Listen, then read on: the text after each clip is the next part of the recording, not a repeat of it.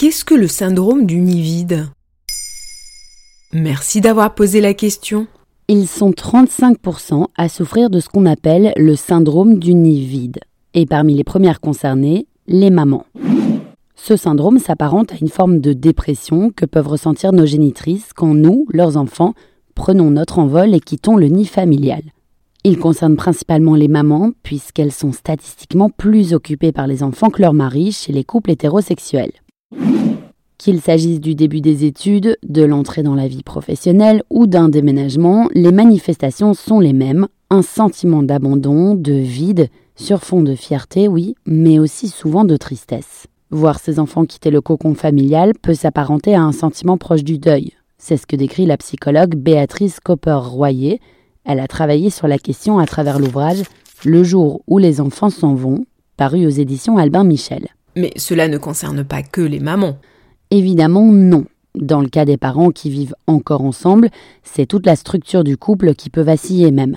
Selon la psychologue, il faut réussir à reconstruire une vie à deux, alors que les enfants faisaient écran dans la plupart des familles.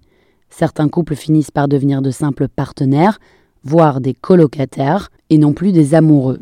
C'est ce qu'on appelle la désérotisation, la disparition du désir. Mais le départ des enfants peut aussi redonner de l'espace au couple et chacun gagne alors en liberté, en spontanéité. Fini les horaires contraignants, les organisations militaires du foyer ou les contraintes financières même. Mais alors, qu'est-ce qu'on peut faire? Béatrice Copper-Royer conseille de se préparer tôt au départ, quel qu'il soit. Par exemple, en envoyant les enfants chez leurs grands-parents ou en colonie de vacances. La psychologue déplore un univers très sécuritaire de nos jours. La nouvelle technologie crée un cordon ombilical virtuel entre enfants et parents qui rend la séparation presque impossible. C'est ce qu'elle confiait à nos confrères de France Info dans un article sur le sujet. Cela peut sembler évident pour certains, mais il faut se construire en dehors de ses enfants. Continuer de développer une vie sociale, professionnelle et affective de façon indépendante.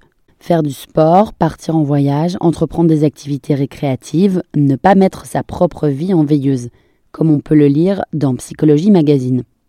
Si les enfants constituent un refuge affectif pour les parents, les voir partir peut s'apparenter à un déchirement. Et que peuvent faire les enfants pour s'y préparer? Pour eux aussi, le départ peut s'avérer compliqué.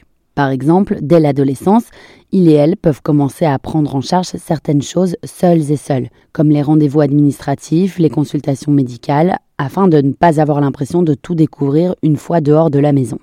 Voilà ce qu'est le syndrome du nid vide. Maintenant, vous savez, un épisode écrit et réalisé par Johanna Cincinnatis. En moins de 3 minutes, nous répondons à votre question. Que voulez-vous savoir? Posez vos questions en commentaire sur les plateformes audio et sur le compte Twitter de Maintenant, vous savez.